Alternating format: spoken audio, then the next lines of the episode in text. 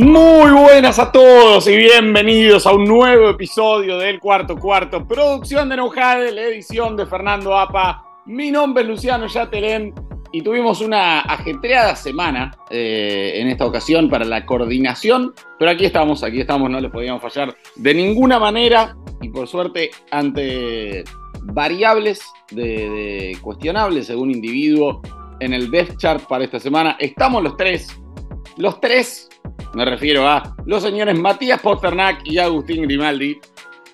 Grimi, querido, muy buenas, ¿cómo anda? Hola, Lucho. Primero que nada, buen día para los tres, porque estamos grabando a las 7 de la mañana. Es un papelón esto, ¿eh? Eh, creo que nunca habíamos grabado un, un episodio con tanto papelón, pero bueno, no importa, acá estamos y vamos a ver qué sale, ¿no? Eh, teníamos la costumbre de hacerlo allá, eran otros tiempos, era otra la historia, el, año pasado cuando había radio mexicana, pero sí, realmente salimos de esa rutina. Volver no es sencillo. Postrecito, ¿cómo lo está tratando el horario? Hola Lucho, hola Grimi, ¿cómo andan? Mira, yo, yo creo que la calidad del episodio va a estar a la altura del Monday Night Football que tuvimos para cerrar la semana. Así que si la NFL pudo programar un Chicago-Minnesota y no tener repercusión, nosotros lo vamos a poder hacer. Así que vamos con todo. Me parece sensacional, sin duda. Bien, eh, postrecito, ya que estamos, decime vos, eh, si te parece, quién es tu Minju de Oro de la semana.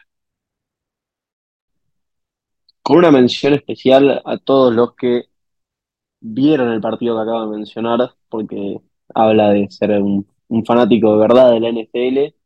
Le voy a tener que dar el premio a Jalen Hurts y su gran comeback contra, contra los Bills.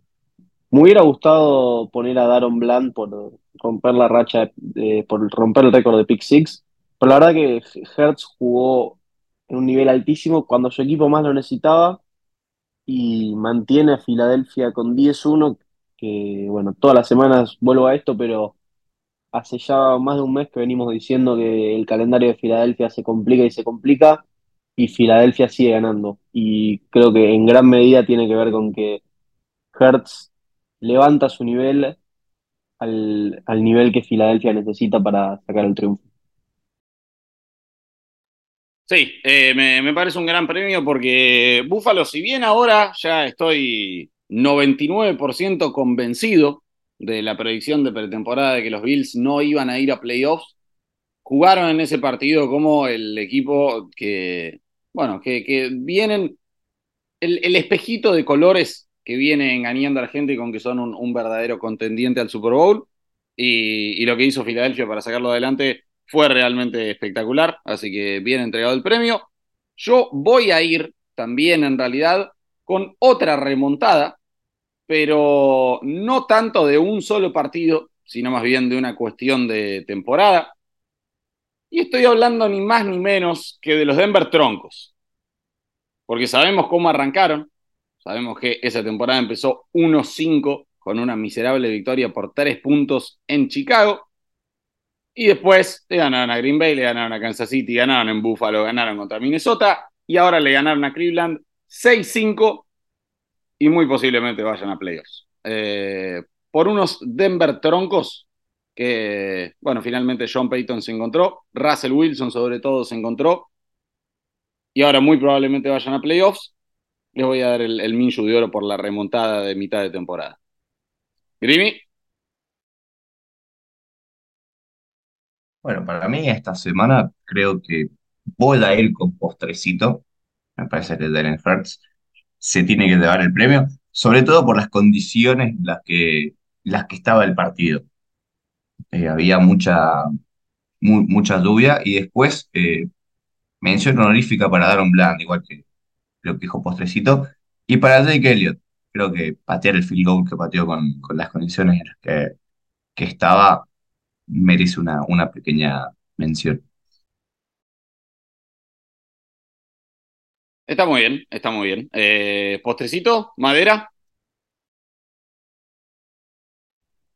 Bueno, mi, mi de madera va para un entrenador equipo que he premiado en, en las últimas semanas, pero por lo bueno, Kevin O'Connell en los Minnesota Vikings. A ver, dije que el partido del lunes fue muy fiero de ver y en parte fue por el papelón que hizo Minnesota. No sé si se terminó el verano de Dobbs, si no estaban listos o qué, pero sí, la verdad que me, me quedo con Minnesota en representación del partido. Cualquier cosa que sucedió en ese partido se puede tomar. Si, no vieron lo que es el, el gráfico que marca dónde fueron los pases de Fields, mírenlo, es como si hubieran clausurado el centro del campo y cualquier cosa más allá de 10 yardas, solo un pase. Eh, no, la, la realidad es que fue un partido muy malo y bueno, Minnesota lo perdió, lo mereció perder y se lleva mi nominación al Allen de Madera de la semana 12. Bien, sí, sí, sí, me, me parece que hay muy poco para argumentar ahí. Yo voy a hacer algo similar, pero mira, tengo como varios, varios premios para entregar acá. Lo primero que me parecía correcto es hacer un otro, eh, más con, con, perspectiva general, otro un poco más retroactivo, y es eh, dárselo al bueno de Matt Canada, por la simple cuestión de que ahora que se fue, los Pittsburgh Steelers metieron un partido de más de 400 yardas de ofensiva en un mismo partido de temporada regular, por primera vez desde el 20 de septiembre de 2020. Eh, me hace pensar que, la solución era bastante simple, entonces como que me gustaría darle un, un Allen de madera retroactivo a él, pero, pero... Lucho, te agrego sí. que el último, eh, aquel partido fue el último partido sin Matt Canada. No, por eso, por eso. Eh, una locura. Pero no, no solo eso, no solo eso. En realidad, me parece que por esta semana se lo merecen los New England Patriots y particularmente eh, Mac Jones por el, el, espanto de partido que fue contra los Giants. Y bueno, Tommy Big, Big Pito se hizo presente nuevamente. Pero hay, algo que, quiero destacar, no sé si, lo notaron, y me voy a hacer un, un pequeño paralelismo con la NBA, no exactamente igual, pero la suerte de los viejos cachondos, ¿y por qué digo esto? Lo tenemos al bueno de Greg Popovich, que sabemos que metió allá por finales del siglo, la, ganó la lotería, se llevó a ni más ni menos que Tim Duncan. Ahora, cuando el equipo había pasado por varios años malos, se lleva a otro prospecto generacional, Víctor Wembanyama. Bueno, lo de Belichick no fue igual porque no se llevó una selección global para un prospecto, una primera selección global para un prospecto asegurado, como lo fue Tim, eh, Tim, Duncan, sino que tuvo que sacar a Brady en la 199. Pero ahora, con un par de años malos, y bueno, tendremos que ver qué pasa con Carolina, pero otra vez le va a tocar un quarterback espectacular, y me parece que va a volver a ganar. Grivi, ¿qué, ¿qué tenemos? Bueno, lo nombraron a Pittsburgh. Para mí, el Josh Allen de madera es para Deontay Johnson. No se puede ser tan imbécil, no se puede tener tan pocas ganas de jugar. Porque si vos querés que te cambien, te corten o lo que sea, no podés hacer ese berrinche, hermano. Realmente fue un papelón y hacía rato que no veía un jugador de la NFL con tan pocas ganas de, de participar, ¿no? Debería haber estado contento que se, que se fue Canadá y seguramente iba a tener mucha más participación, pero no, eligió seguir mirando ahí la jugada y le costó creo que siete puntos a, a Pittsburgh, si no me equivoco. Lucho, tengo un datito para validar tu, tu premio. ¿Lo querés ahora o lo, lo, guardo para cuando hablemos del próximo partido de Patriots? No, no, por favor proceda, por favor proceda. Vamos. Mac Jones tuvo un pase rating de 27.8 en el partido ante New England. Si hubiera lanzado 21 pases incompletos, es decir, 21 pases en los que la pica para parar el reloj, su pase rating hubiera sido de 39.6, o sea, mayor. Es decir, que lo que hizo Mac Jones fue peor que tirar todos pases al piso. Sí, eh, realmente ya llegaba un punto en el que a los Patriots les convenía dejar a Mac Jones en cancha en lugar de reemplazarlo, simplemente para que les diera mayores posibilidades de encontrar su reemplazo. Eh, es realmente catastrófico lo del muchacho, pero bien, bien. Después, mm, eh, ya cerramos con esto. Quiero proponer, eh, y eso que no, no, no lo quiero descartar todavía, pero realmente se dio una, una sucesión de hechos que me dieron un poco de bronca. Eh, un, un, Justin Fields de humo a Justin Fields, única y exclusivamente por esta semana. Porque tal como la temporada regular anterior dejó realmente bastante que desear, pero como corría y sumaba un montón de puntos en fantasy, eh, hubo gente que lo llegó a postular para MVP esta temporada. Ahora el muchacho ganó un partido en el que hizo 12 puntos y tuve que escuchar gente decirle clutch y después lo que me molestó mucho, lo que me lleva a decir esto, es que estaba en Twitter y vi una, de las cuentas de Seahawks a las que sigo de, postear un, un, Photoshop de Fields con la camiseta de Seattle y decir, ¿te gustaría ver a los Seahawks hacer un trade por una superestrella como Justin Fields? Para, hermano, me metió 12 puntos a Minnesota y le estamos diciendo superestrella. Flaco, pero cualquier cosa mejor que no Smith o Drew Lock. No, no, eso está bien, ¿eh? No, no, sin duda, que Seattle tiene problemas en ofensiva y necesita un mariscal, estamos completamente de acuerdo. Pero mamá, 12 puntos y ya nos andan diciendo superestrella, qué baja está la vara. Entiendo que... Yo creo que, el, yo creo que el mayor problema que tiene Dustin Fields es que tiene cara de nene que se perdió en la plata. El mayor problema de Justin Fields es Matt Everflux junto a Luke Getzi que le, prohíben tirar la pelota más allá de las 10 yardas. No, sé si, si vieron un ratito el partido. Chicago agarraba la pelota y lo único que intentaba hacer era en un pase pantalla con DJ Moore. El mismo que hicieron en el primer partido de pretemporada, que en la primera jugada DJ Moore hizo un tachón de 60 yardas.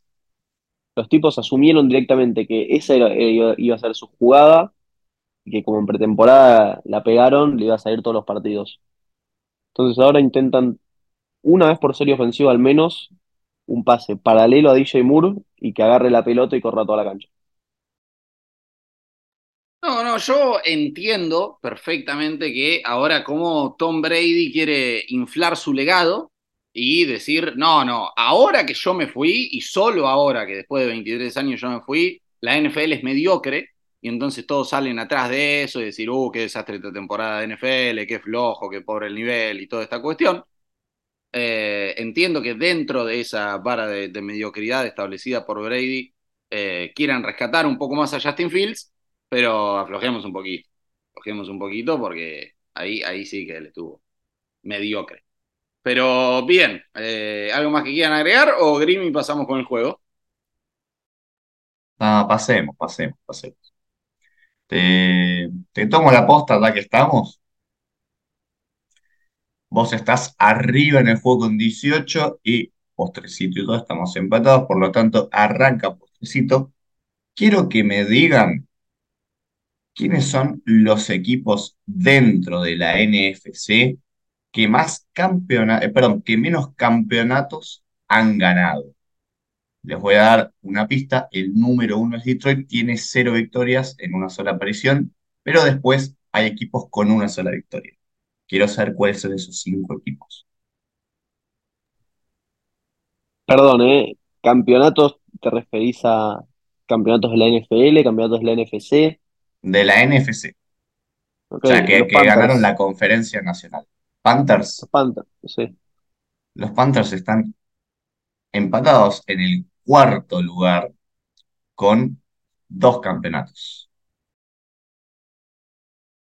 Eh, me, complicado. ¿Washington? No, no, no. Washington es uno de los que más ganó con cinco campeonatos. Arizona Cardinals. Sí, señor. Arizona Cardinals es el primero, y el segundo, con un campeonato de la NFC. Atlanta Falcons. Los Atlanta Falcons también están cuartos con dos campeonatos cada uno. New Orleans Saints. Correcto. Segundos, un campeonato cada uno eh, para, para los Saints. Lucho, última. Minnesota Vikings. ¿Sabes que no? Minnesota es uno de los equipos que más ganó la NFC. Eh, bien, bien. Hay que, hay que renovar un poco estas cosas. Hace, hace mucho que no gana. Washington, Vikings, bueno, Cowboys ni hablar, pero no, no los nombré. La última vez que, gan- que ganó un campeonato de la NFC era el 1976 para los Vikings. Claro, hay que renovar un poco. Mati, para el Chi- 4-1, Chicago, Chicago Bears. ¿sabes que los Chicago Bears están quintos? Qué paliza, ¿eh? Sabes que pensé en, en decir a los Chicago Bears, pero dije, no, no, pará, tiene que ser lo, lo mismo que los Cowboys y los Commanders. Voy a quedar otra vez en la misma de que, no, no, tienen 87 títulos hace 80 años. Pero No, no. No, se ve que Mirá, Lucho, yo, ahí estaba con vos, pero por descarte ya no me quedaban equipos que podían ser. Sí, está bien, está bien. Este, Bueno, ok, me, me he comido lo que se dice un tradicional pesto, así que Postrecito toma el liderato con 20 puntitos, yo me quedo atrás con 19 y Grimi con 16. La semana que viene hospedaré yo la trivia y tendrá Grimi la, la posibilidad de empatar a postre. Bien, bien. Vamos ahora al Thursday Night Football de esta semana porque los Dallas Cowboys reciben a mis lamentables Seattle Seahawks, que igual, lamentable y todo, eh, estamos muy cómodos para ir a playoffs, porque no, no paramos de perder y no, no hay equipo que tenga ganas de, de pasarnos, no hay equipo que tenga ganas de ganar. Eh, Minnesota nos, nos podría haber sacado una ventaja, van y hacen lo que hicieron. Entonces, no, a ver, Miren, sobre Seattle no, no, no tengo mucho para decir, más allá de lo que vengo diciendo ya en, en toda la temporada. Eh, habrán visto todos, sí, la, la atrapada de Jackson Smith en Shiva, justo que, que yo venía diciendo, falta que aparezca. Pero bueno, eh, la, la ofensiva viene siendo el, mismo desastre que siempre. Vos, Grimy, lo decías. eh, a Seattle le vendría muy bien un, un Justin Fields por sobre Gino Smith, Drew Locke o lo que sea que tengan en, en Mariscal, que es una posición que no les ha dado una sola respuesta en toda la temporada. Y la defensa, bueno, simplemente fue superada por un San Francisco, que sabemos lo, lo que le puede hacer a cualquier equipo de la NFL. Y bueno, lamentablemente me parece que no, no tanta diferencia, pero acá contra Dallas, sobre todo siendo en Dallas, se va a ver algo bastante parecido. Eh, me parece que Seattle es un equipo que en lo que quede de la temporada regular le va a poder ganar a, los equipos malos y así clasificar a playoffs, pero que contra los contendientes en esta conferencia o en la liga en general queda muy expuesto y creo que esto va a ser tan solo otra ocasión. Voy a ir con victoria para Dallas por 24 a 14. Grimi, Mira, me, me olvidé de nombrarlo a, a Pete en el Josh Allen de madera. Me parece que en una semana corta y como estaba Gino Smith, me pareció la verdad que bastante idiota haberlo expuesto, haberlo puesto a jugar contra una de las mejores defensas de la NFL. Se notó que estaba muy, pero muy mal. De hecho, al final de la primera mitad, Gino Smith tenía menos pases que primeros downs tenía San Francisco, 16 contra 15. Y me parece, me, me pareció que arriesgarlo no, no era sufi- no, perdón, no valía la pena. Quiero ver si ahora con una semana de descanso, Gino Smith está mejor. Pero voy a coincidir con vos, los Cowboys se enfrentan a un equipo que no deja de ser un mero pretendiente, o sea, sí es de tener cuidado, Seattle puede llegar a dar alguna que otra sorpresa, pero me parece que está un escalón por debajo de lo que hoy podría ser Dallas, Filadelfia, San Francisco, y te voy a poner a Detroit como último, como último en esa, en esa lista. Y como es un equipo que es pretendiente, me parece que Dallas lo va a sacar adelante el partido. No creo que le vaya a costar demasiado, pero tampoco me parece que vaya a ser un pesto. Para mí es un 27 a 17. ¿Juega Kenneth Walker, Lucho, ya? tengo entendido que todavía no. Si no juega Kenneth Walker, la verdad, la veo muy difícil. sobre todo por lo que decía vos, que es en Dallas el partido. Eh, no, no veo mucha forma en la que Seattle lo pueda sacar adelante. Ojalá porque le haría bien a la conferencia. Eh, so- sobre todo que aparezca un, un cuarto equipo capaz de competirle a Filadelfia, Dallas y San Francisco en playoffs. Porque la realidad es que hoy uno mira la conferencia y Filadelfia, Dallas y San Francisco, dos de esos tres equipos van a jugar eh, en el campeonato divisional. Y no sé, me gustaría que aparezca un cuarto equipo, por lo, por lo menos para los playoffs sean más interesantes. Esta vez no lo veo, creo que, los Cowboys se lo pueden llevar por 27-17, dijiste Grim, y vamos con eso, me gustó. El tema con Kenneth Walker es que es un, un poco difícil descifrar a Pete Carroll. O sea, si Pete Carroll te dice que un jugador está más o menos, significa que tiene tres huesos fracturados. Entonces, dice, habrá algunas preguntas, o sea, va a estar por lo menos cuestionable, y me dice que mucho mejor no está. Pero bien, vamos al domingo. Eh, está bien, eh, un poco de, razón tal vez tenga Brady con lo de que la, la NFL está mediocre esta temporada. ¿eh? Los Chargers van a visitar a New England Patriots y podemos confiar en que Herbie meta un par de puntos, postrecito o no.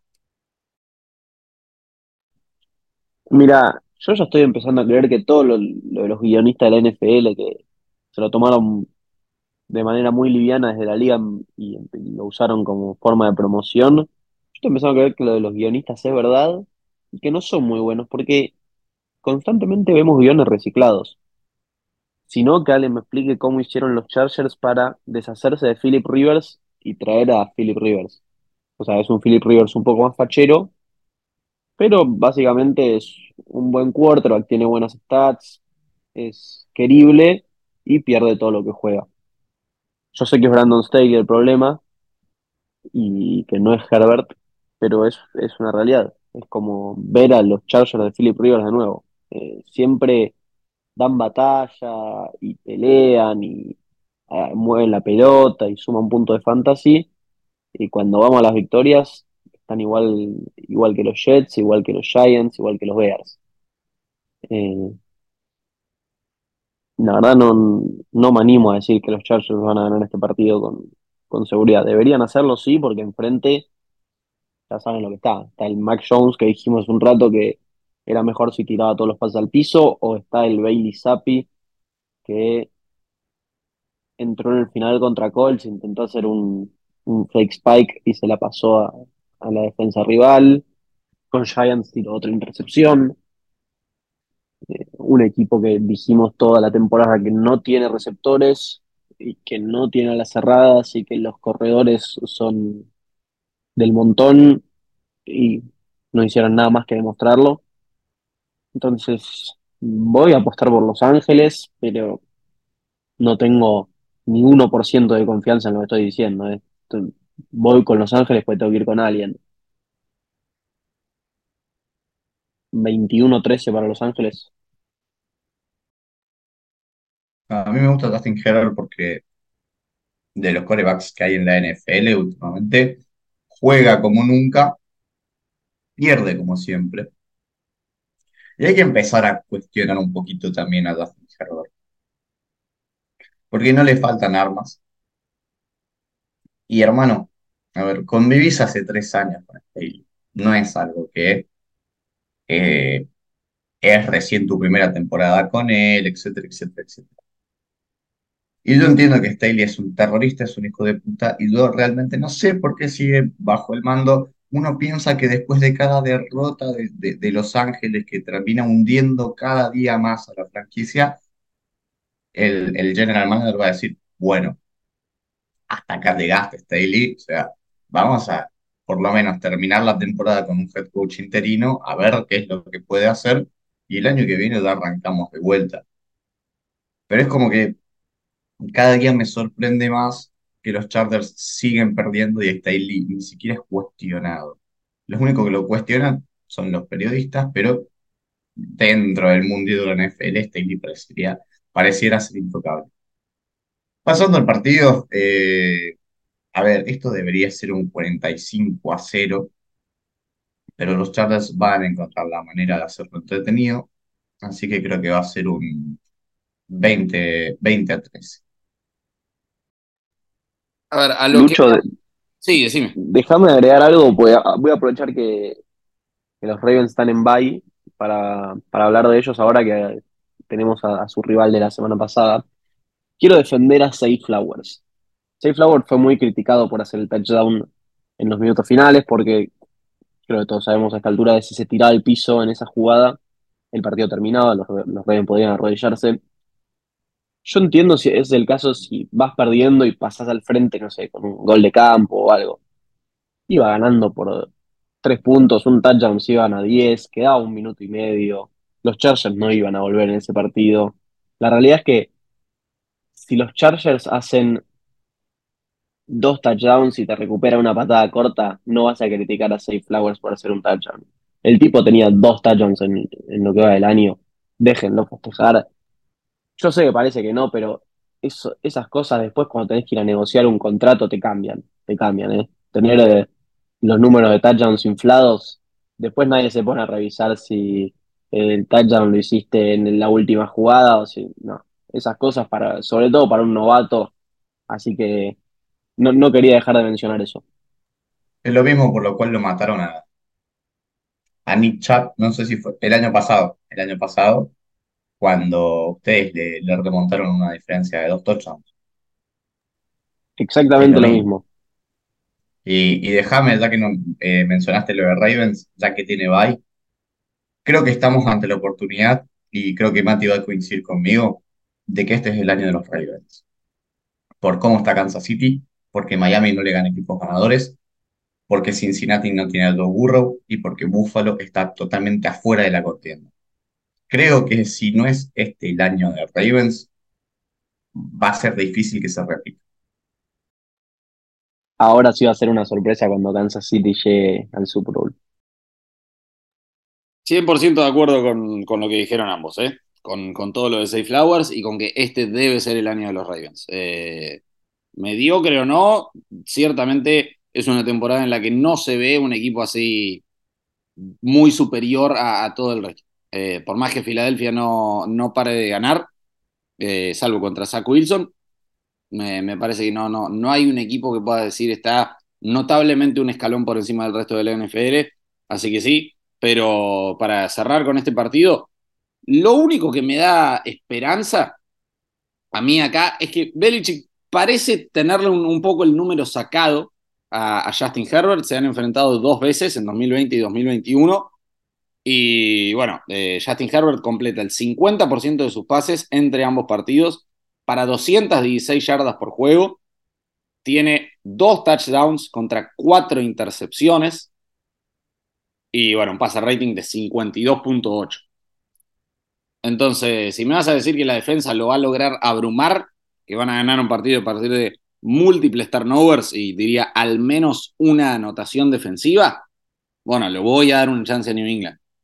Pero no, eh, a, este equipo con, con una ofensiva así de anémica, así de incompetente, este partido lo deben ganar los Chargers. Y si no, ya, sé que lo venimos diciendo varias veces a lo largo de la temporada, es este o lo echan, es este o lo echan, y ahí sigue. Pero para mí que si Brandon Staley no gana este, lo echan. Bien, eh, victoria para Chargers, vamos con un 27 a 7. Grimy, quiero explicaciones, porque vos sos su abogado acá, vos sos su defensor. Dan Campbell cayó contra Green Bay, ahora le toca a New Orleans. En las últimas dos semanas hemos visto a Jared Goff, que estábamos acostumbrados a ver durante los últimos años, durante toda su carrera en realidad. No vengo a ser abogado del diablo, no vengo a defender a nadie. De hecho, me pareció un papelón el partido que ganaron con Chicago, me pareció totalmente innecesario haber sufrido tanto y me pareció un papelón el partido que jugaron la semana pasada. Voy a confiar únicamente en que, bueno, los Lions en Thanksgiving son más malos que, no sé, pegarle a tu mamá, pegarle a un chico, lo que vos quieras decir. Pero, hermano, se acercan las etapas de definiciones. Noviembre y diciembre generalmente deciden cuáles son los equipos contendientes y pretendientes. Los Lions en las últimas dos semanas hicieron, dar, eh, hicieron ver que les falta todavía para, para ser contendientes. Quiero ver cómo cierran el año. Tienen una buena oportunidad de levantarse porque los Saints no le ganan a nadie y como dijo Postrecitos, son alérgicos a tener un récord positivo. Puede confiar en que Detroit gana, pero ojo, no se vayan a dormir. Eh, 27 a 14. Postrecito, no sé si lo escuchás, pero eso ahí de fondo que se escucha ahí atrás es el sonido de la razón. Voy a ir con, con victoria para Detroit, pero ya quedará expuesto Dan Campbell en un partido importante de verdad. Victoria 20 a 14. Sí, creo que la- las últimas dos, dos semanas mostraron un camino claro a cómo ganarle a los Lions y será algo en lo que tienen que trabajar y, y ver si lo pueden corregir, que es correr de atrás, porque los dos partidos se los vio muy desesperados intentando hacer que pasen cosas. Era un récord de 0-2 si no era por la ineptitud de Chicago. Eh, ¿qué pasó? Green Bay salió muy agresivo, de hecho desde la primera jugada que, que Jordan Love tiró un pase de 50 yardas a, Christian Watson, Green Bay salió con la idea de si- siempre que Detroit tenga la pelota, lo va a hacer perdiendo. Y se, se vio en la segunda serie ofensiva. Segunda serie ofensiva de los Lions, perdían 14-7, eh, 14-6, perdón, perdón, porque habían errado el punto extra. Y Jared Goff intentando hacer demasiado, fumble, pelota recuperada por Green Bay y hasta la zona de anotación. Y después creo que los Lions tuvieron 0 de 5 en cuartas oportunidades hasta el último cuarto, una cosa así. Creo que, que nada, se, se ve un poco la, la idea esta del técnico de ser agresivo en todo momento, a veces por demás. A veces por demás y nada, creo que este partido deberían ganarlo de todas formas porque los Saints son realmente muy malos. Solo tres touchdowns en sus últimas 27 posesiones. Curioso, ninguno de los tres vino con Derek Carr en cancha, dos fueron con la cabra James Winston, uno fue con Tyson Hill. ¿Qué querés que te diga? Si juego Olave, que está en duda con una conmoción, creo que los Saints tienen una chance, porque Grimmy, vos decías la alergia a estar con récord positivo, están 5-6 hoy. Si, si ganan, todavía quedan ahí en cero, así que podrían llevarse el triunfo. Si, si no juego Olave, no hay, no hay ninguna chance. Grimy, ¿por qué están 5-6 los Saints? ¿Qué, qué pasó con, con nuestro querido barco? Que ahora le toca enfrentar a los Jets de postrecito. Porque son malísimos. ¿Por qué va a ser? Porque tienen de head coach a Denis Allen. Y después nuestro barco está 5-6 porque tienen de head coach Arthur Smith. No, no hay otra, no hay otra explicación. Eh, ay, eh, qué división tan paupérrima, Inviable. tan mala. Sí, sí, sí, inviable, paupérrima, desagradable, mala, fea. El adjetivo malo que vos le quieras poner, bueno, esa es la NFC Sur. Y creo que esta semana, a ver, tienen la chance de ponerse 6-6. Y yo le quiero hacer la siguiente pregunta, postrecito. ¿Vos crees que Zach Wilson iba a hacer un peor papel que Tim Boyle? Porque a mí me pareció más una meada de Saleh, o, o Sale, como le quieras decir, a, a Wilson, de ponerlo de tercer coreback y poner de titular a un tipo que realmente es horrible, a que Tim Boyle se haya ganado el puesto por, porque, bueno, se mostraba mejor en los entrenamientos, le vamos a dar una chance ya que Zach Wilson está jugando mal. A ver, para mí es muy claro lo que sucedió. Es un manotazo de ahogado de Robert Sale de decir, con Nathaniel Hackett no me puedo meter, por lo menos hasta que vuelva Aaron Rodgers, porque no lo vas a mantener a Rodgers sin, sin Hackett, por lo menos no lo vas a mantener contento. Entonces le apunto al quarterback a ver si milagrosamente eh, ocurre algo que, que despierta la ofensiva. No sucedió, no sucedió como era, creo que 99% probable que, que pase, los Jets dieron lástima. Voy a volver un poquito a la NFC Sur antes de ir a Jets. ¿Hay alguno de esos tres equipos, porque Carolina ya no, no está en carrera, que va a tener la desdicha, la desgracia de ganar la división? No sé si alguna vez me, había pasado de ver con tanta claridad que ganar la división puede ser tan perjudicial para uno de, de los tres equipos. Porque no sé, cuando Washington ganó la división en, en 2020 con, con siete victorias, por lo menos tenía con qué ilusionarse. La verdad que Ron Rivera no es de mi gusto particular, pero llevó un equipo en Super Bowl. El pobre equipo que termine ganando la división, no solo que se va a comer 50 puntos de Dallas en ronda divisional, sino que va a tener una peor selección de draft y va a tener que quedarse con el técnico.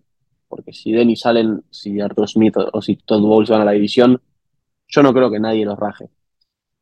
Les puedo garantizar que a los otros dos sí. Ya se fue Reich y los dos tipos que no ganen esa división no van a tener laburo de entrenador en jefe el año que viene.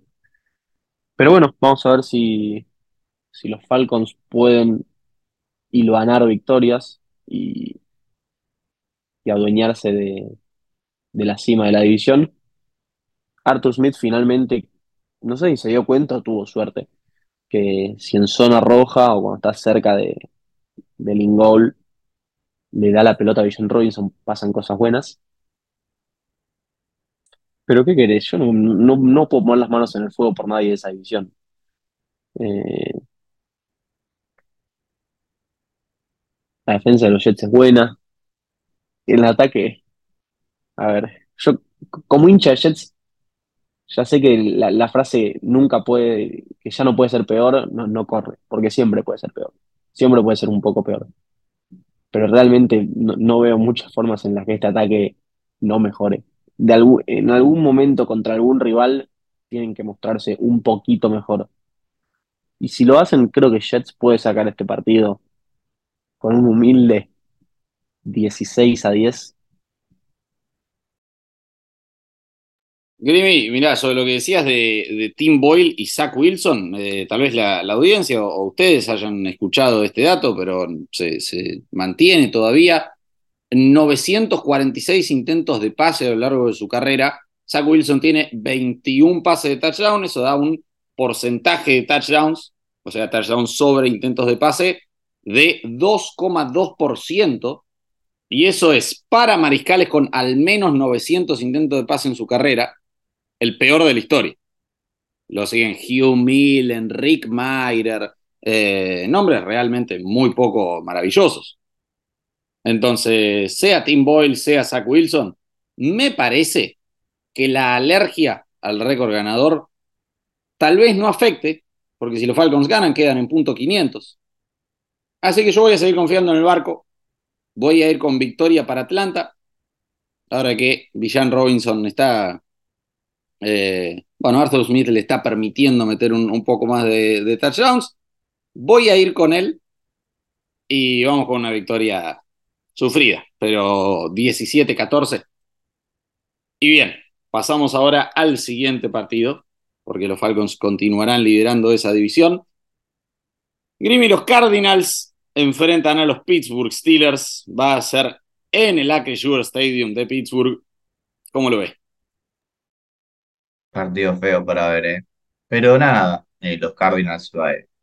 A Kyler Murray se lo va a desayunar Herbie, J. Watt, Fitzpatrick, Kikes, el que vos quieras.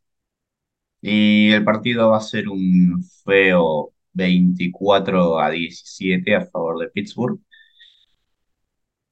Y nada, Deontay Johnson, tenés la posibilidad de jugar contra tres cornerback rookies, a ver si en una de esas podés meter una buena ruta y una buena recepción, ¿no? Mediocre hijo de puta.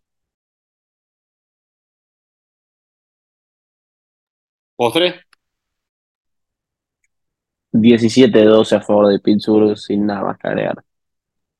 Voy a ir con 10 y... No, 14-10. Saludos. Bien. Los Colts. El bigote enfrenta a los Titans. Nashville, Tennessee. ¿Qué me dice, postrecito? que los, los Colts se están un- convirtiendo en un equipo al que no querés enfrentar. Sí, está bien, Minshew tiene pérdidas, Minshew no es perfecto, pero ¿quién lo es, no? Me dio mucha risa el, el partido entre Colts y Bucks el otro día porque Minshew y Baker Mayfield son exactamente el mismo jugador, solo que Minshew tiene mucho más estilo. Vos los ves corriendo por subidas, eh, tirando pases con, en, en movimiento, haciendo jugadas tan extraordinarias como espantosas con un segundo de diferencia. Pero bueno, el Bigote lo sacó adelante, pierde a un arma valiosísima como Jonathan Taylor para este partido, pero la verdad que confiar en Tennessee a esta, altura, yo soy un defensor de Mike Gravel, creo que es de los mejores entrenadores que hay en esta liga, pero esto no lo puede sacar adelante ni Bill Parcells, ¿eh?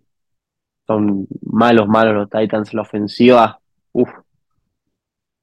El otro día ganaron simplemente por, por tener enfrente a un equipo generacionalmente malo y, y nada más. Así que aún sin Taylor creo que los Colts ganan este partido 24 a 14. Jimmy.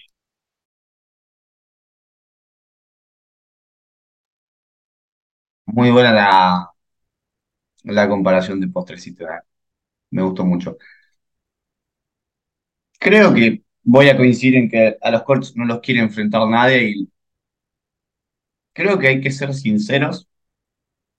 Y con Anthony Richardson, creo que este equipo no iba a estar ni de casualidad 6-5 a esta altura de la temporada.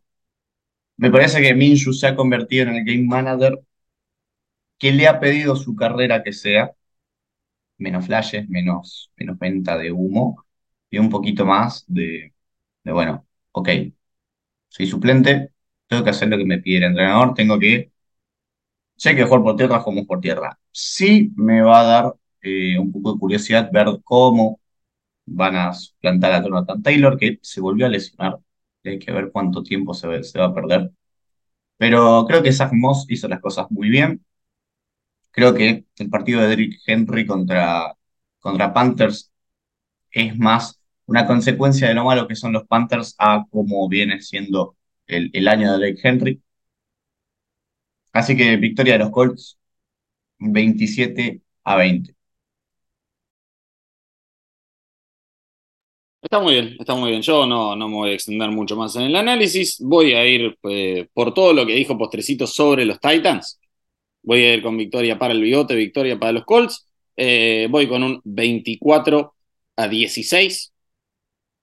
Y el siguiente es un partido que tampoco me deja mucho lugar al análisis, porque los Dolphins son el equipo que pierde contra los equipos de verdad, pero que aplasta a los mediocres. Y después de lo que mostró Washington la semana pasada, no veo honestamente cómo poder meter una remontada semejante como para ganarle a Miami. ¿Y qué quieren que les diga? Eh, 70-20 no, pero voy con un 40 a 20. 52 a 10. 47 a 25. Listo, chao. Siguiente. Los Denver Troncos, mi Minshew de oro, enfrentan al novato del año, a CJ Stroud. Grimi, ¿cómo lo ves? Creo que es uno de los partidos más interesantes de, de la semana, porque los Broncos tienen eh, la racha activa más, gran, eh, más larga de, victorias en la liga. Los Texans vienen de perder por culpa de Amendola.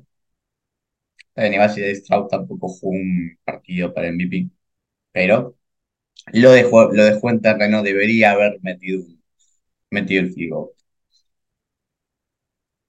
Vuelvo a creer que con la sangre en el ojo, Houston empieza a ser ese equipo que se levanta de sus derrotas, que Demeco Ryans cambió la cultura de los Texans y que CJ Stroud se puede levantar después de un partido divisional perdido. Voy a confiar en eso y en que, bueno, en algún momento los Broncos van a tropezar y van a tener la realidad de que ya no son tan buen equipo y que ya no están un mariscal de juego del Super Bowl. Pero creo que va a ser bastante entretenido de todas maneras. Creo que los Broncos van a meter más de 25 puntos y el partido va a terminar 31 a 28 a favor de los Texans. Grimy, coincido con vos en que van a ganar los Texans. Coincido en que van a ganar bastantes puntos, 27-23. No coincido en echarle la culpa a Mendola. De hecho, me parece más responsabilidad de Dimico y CJ Stroud que del pobre Mendola que no, no tenía más piernas. Simplemente es eso. A ver, eh, la patada fue perfecta, se quedó corta porque no lo dejaron lo suficientemente adelante. Me parece una aberración que los equipos de la NFL no sepan de dónde pueden patear sus pateadores. O sea, Filadelfia tiene a Jake Elliott, perfecto. Con Jake Elliott de 59 estoy. Ahora, Mata Mendola por algo no está en ningún equipo de la NFL, por algo lo tuvimos que salir a buscar cuando Ferber dijo no puedo jugar. Y no saber desde dónde puede patear eh, me parece bastante grave. Eh, la verdad que CJ Stroud y Nico Ryans hay un montón de motivos para tirarle flores todas las semanas. Creo que esta vez algo de crítica se tienen que llevar, porque insisto, la patada Mendola fue recta, eh, con buena altura, sencillamente no, no tiene más que eso. Y bueno, Denver ya, ya dijeron todo, así que no, no me quiero gastar mucho hablando. 27-23 para Houston. Me, me parece bien lo que dijo Postre sobre el pateador. Y coincido con, con el análisis de ambos. No, no quiero dejar de, tirarle las flores correspondientes a, los Texans. Son un equipo que, que, no deja de sorprenderme y que no, no, no, no voy convencido a decir el, resultado de este partido, porque entiendo la dificultad de sostener una racha de victorias tan larga, pero les acabo de dar el millo de oro.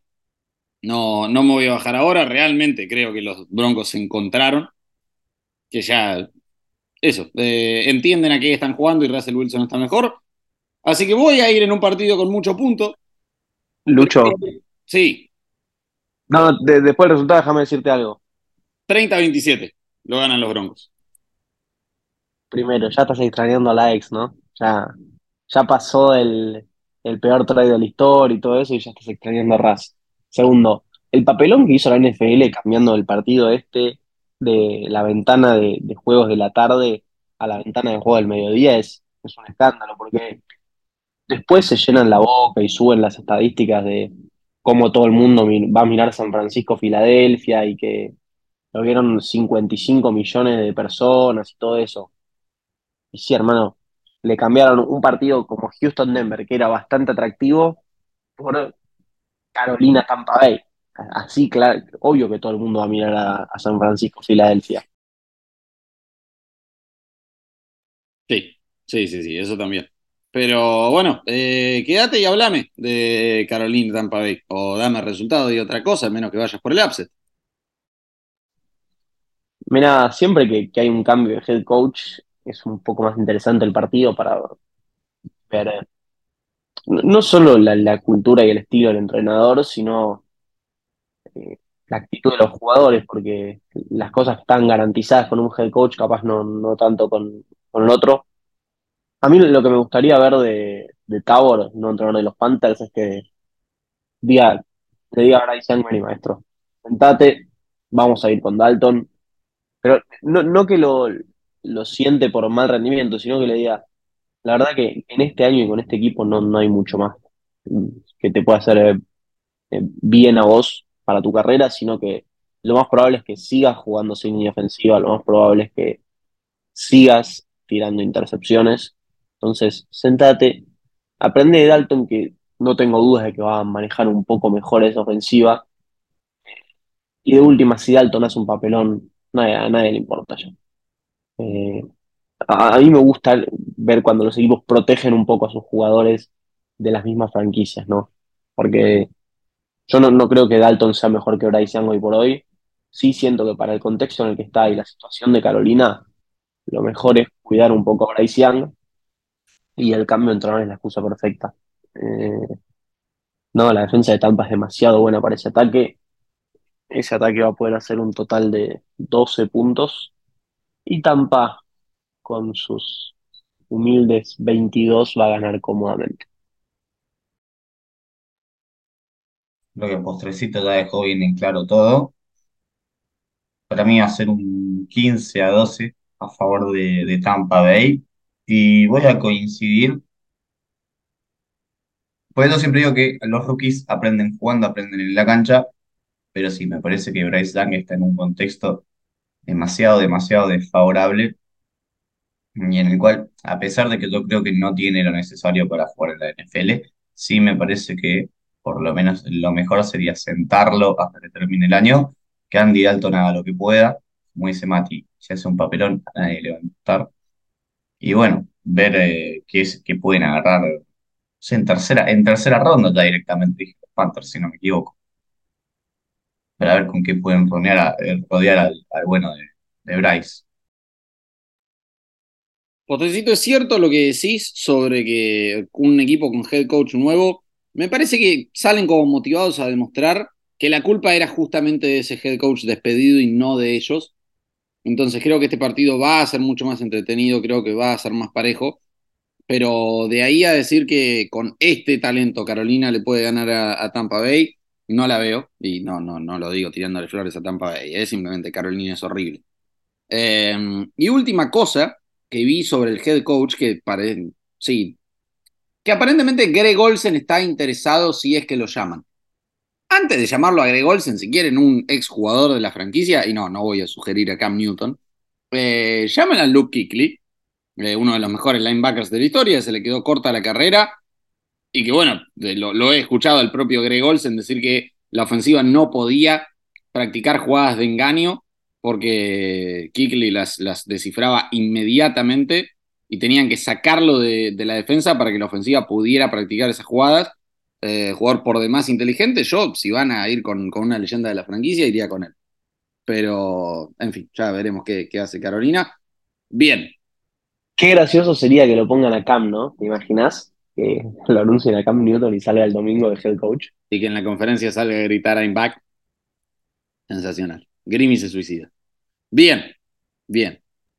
Los cada día me, mi amigo más de Cam Newton. Word flashbacks. Qué hombre, qué hombre. Los Browns van a visitar a los Rams. Jeremy, ¿cómo lo ves? Partido trampa. Ojo con los Rams. Pero no porque sean buenos, sino porque DTR o Peter Walker o quien juegue se las va a ver con una defensa que la verdad que me sorprende. Me sorprende cómo jugó la defensa de Rams a pesar de solamente tener a Aaron Donald. Ha tenido muy buenas piezas en los rookies. De hecho, Byron Young es uno de los mejores rookies en cuanto a, a sacks esta temporada. Y me voy por el upset.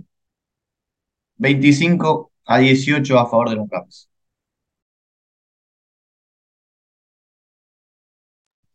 Yo te voy a bancar en esta, ¿eh? La realidad es que Cleveland está pasando por algo similar a los Jets, en menor medida, ¿no? Porque el ataque de Cleveland es un poco mejor, que es una defensiva increíble y un ataque que compromete los partidos. Eh, ni con DTR, ni con PJ Walker, ni con Joe Flaco, ni con el fantasma de John Watson, los, los Browns han tenido un, buen ataque. Y qué sé yo, los Rams a mí me, vienen gustando, me vienen gustando. Stafford sano es otra cosa. Kyren Williams, en comparación con Darrell, Darrell Henderson, hoy por hoy, es, es imposible de, de, poner el mismo nivel. Y ahí, va, ahí va Los Ángeles. Ahí va. Y si se siguen cayendo los que están arriba, a ver, no digo que vaya a ganar la conferencia, pero puede ser ese equipo que por lo menos moleste a alguien. Porque tiene jugadores capaces de hacer jugadas grandes en cualquier momento, ¿no? Aaron Donald, por ejemplo. Te voy a bancar Grimmy con el triunfo de, de los Rams por uf, 20 a 16. Me preocupa lo que vi de, de la ofensiva de Cleveland. Eh, y, miren que no, no hizo mucho para, para lograrlo, ¿eh? ni, ni adentro ni afuera de la cancha. pero me parece que, claramente lo, extrañan a John Watson. La ofensiva es muy, muy floja. Aún así, yo no vi suficiente de, los Rams, realmente. Entonces, no, en, esta no los voy a acompañar, me voy a quedar con los Browns y voy a ir con una victoria trabajada 20 a 18. Bien, vamos ahora con el partido de la semana. Antes, sí. déjame ver un dato, me lo acabo de cruzar, pero hubiera estado bueno con él. Cuando hablamos de Chicago, Chicago es el primer equipo desde 2019 en ganar un partido sin meter un touchdown.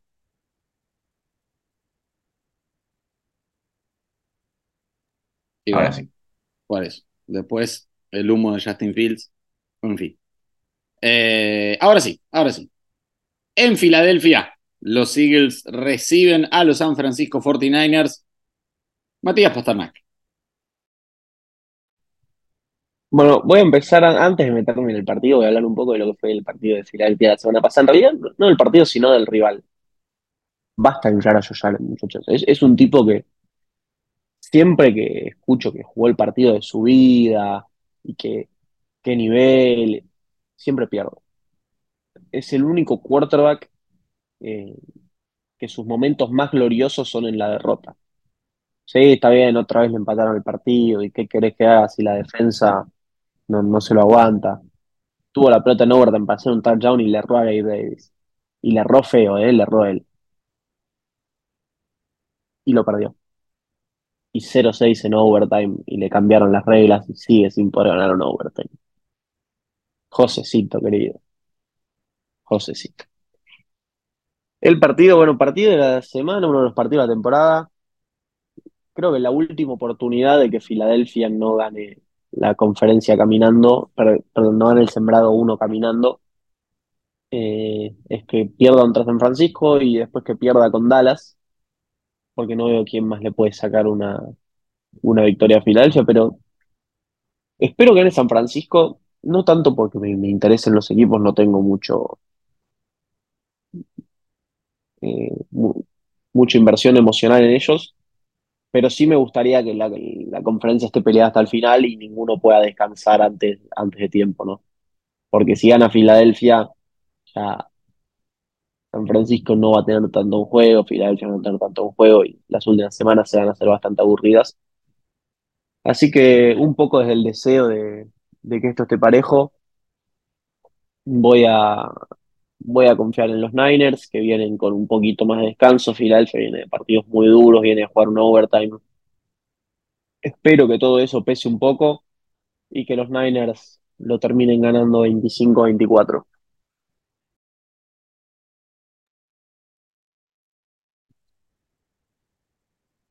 Me, me voy a quedar con algo, no me acuerdo quién lo dijo. Sé que fue un jugador de Filadelfia que que les decía a, los jugadores de San Francisco que bueno, que esta era su revancha por lo que año pasado, etcétera, etcétera, etcétera. Y los vi muy emocionados por el, por, el triunfo ante Kansas City. Me parece que son contextos totalmente distintos, muchachos. O sea, yo no entiendo a Siriani dorando y dorando y dorando, porque bueno, se iba a enfrentar a Kansas City, el que le ganó el Super Bowl, y esta es tu revancha. No, revancha es en el Super Bowl. Este es un partido de temporada regular. No te cambia mucho la decisión que.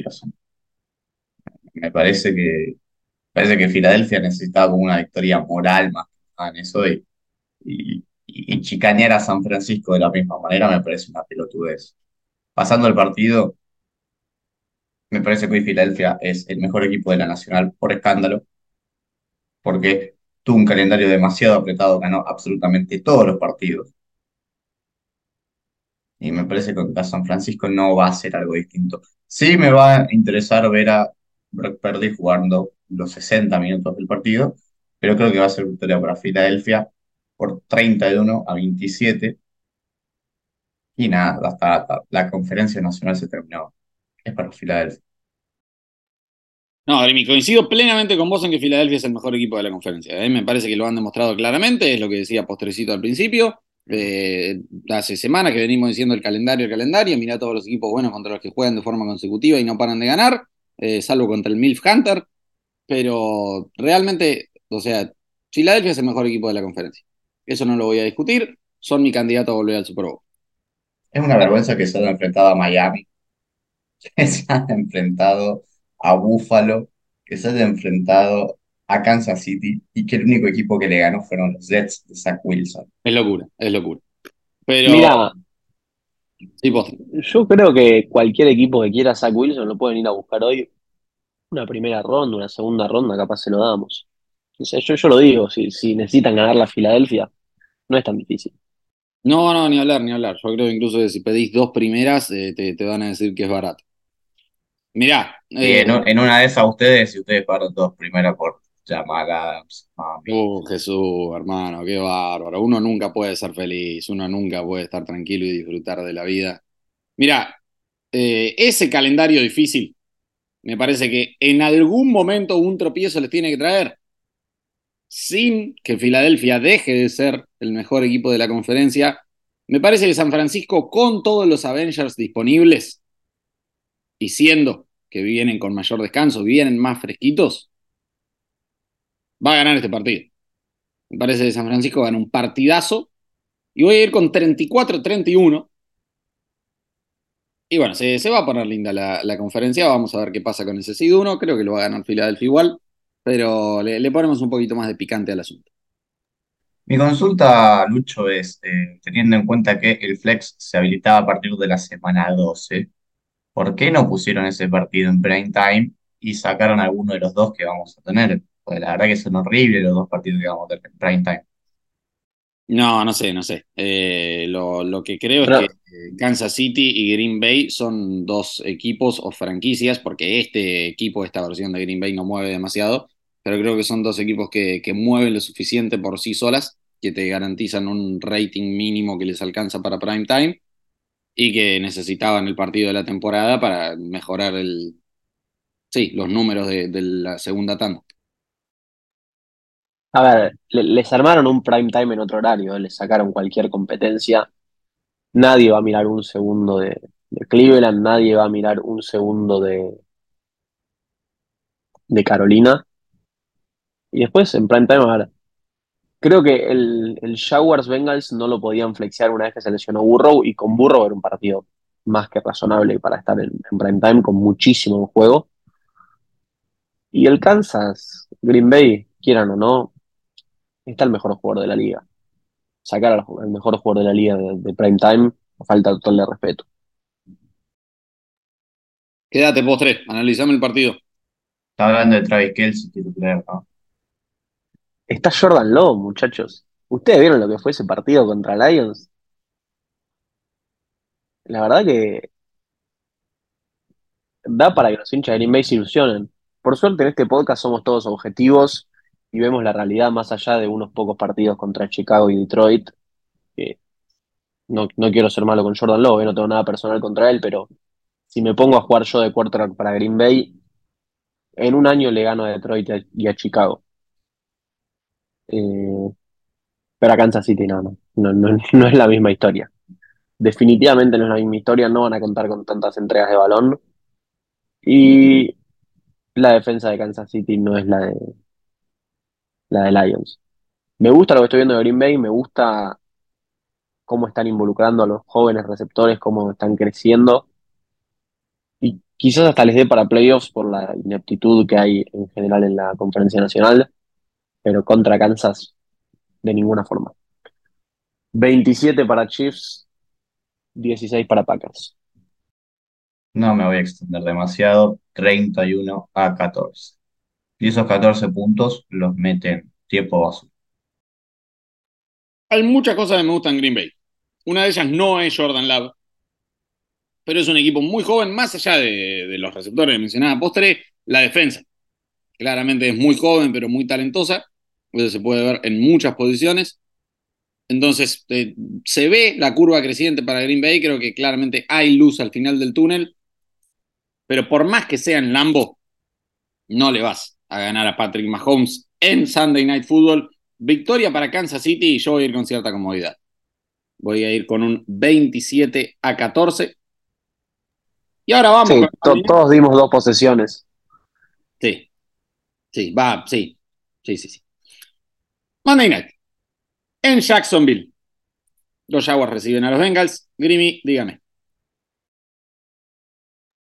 Bueno, nada, me parece que la catastrófica temporada de Bengals llegó a su fin. Los Jaguars tienen una victoria prácticamente regalada, menos que Jake Browning se convierte en Joe Burrow.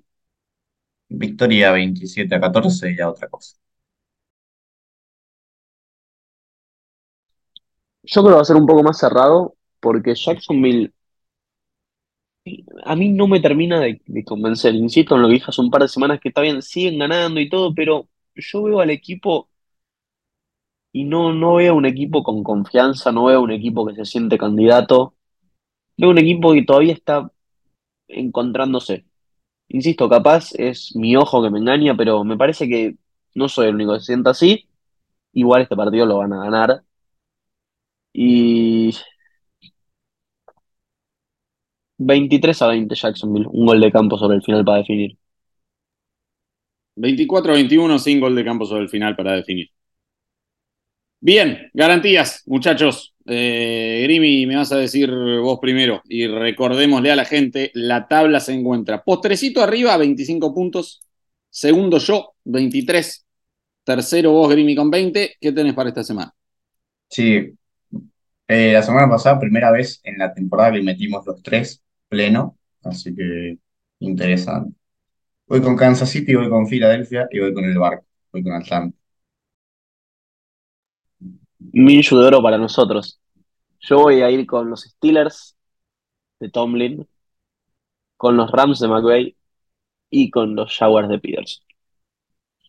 Yo te voy a seguir en una y te voy a ir en contra en otra. Voy a ir con los Chargers, voy a ir con los Browns y voy a ir con los Jacksonville Jaguars. Y a ver qué pasa. ¿Algo más para agregar, muchachos, antes de despedirnos? No, señor. Yo una, una cosita, la NFL no me respondió mi aplicación para hacer quarterback. Estaría bueno que la revisen, ¿eh? porque el, el nivel de los quarterbacks sigue siendo muy flojo y yo estoy como agente libre. Es una semanita más de estos rendimientos y, y te vemos en prime time. ¿eh? Quédate, quédate, estate atento, quédate cerca del teléfono. Bien, eh, señoras y señores, nos siguen en arroba NFL No tanto en Twitter como en Facebook e Instagram. Nos siguen en arroba podcast donde pueden ir a votar, como siempre en la encuesta, para que nos digan ustedes quiénes fueron sus Minjus de oro y Josh Allen de madera. De otro modo, no quieren ir a Twitter, o además de ir a Twitter, likean, comentan y se suscriben en cualquiera sea la plataforma que nos estén escuchando. Ahí en los comentarios nos pueden decir, eh, bueno, que, quién dice una burrada con una predicción o cuáles son sus, premios de la semana. Muchísimas gracias por acompañarnos como siempre. Grimy, ¿algo más? Sí, en la semana hice una encuesta para ver cuál era el apodo que más les había gustado, que, que habíamos usado en todo el ciclo de- del programa, y hubo empate entre Big, eh, Big Cock Brock, como me costó, y Tommy Big, Big Pito, así que hay empate. Sí, está bien, está bien. Se puede ver un patrón común entre los apodos. Es, es increíble la cantidad de gente que votó y después no votan en los Minchus de Oro de Josh Allen de Madera. Eh, a la gente le gusta la, la estupidez. Sí, sí. Eh, ¿qué, qué es- qué se le va a hacer? Está bien, está muy bien, viejo, está muy bien. Muchísimas gracias de verdad por acompañarnos como siempre. Eh, bueno, tuvo un nuevo descoordinación esta semana, pero finalmente habemos episodio. Muchísimas gracias, disfruten los partidos. Abrazo grande para todos y hasta la próxima semana. Chau, chau.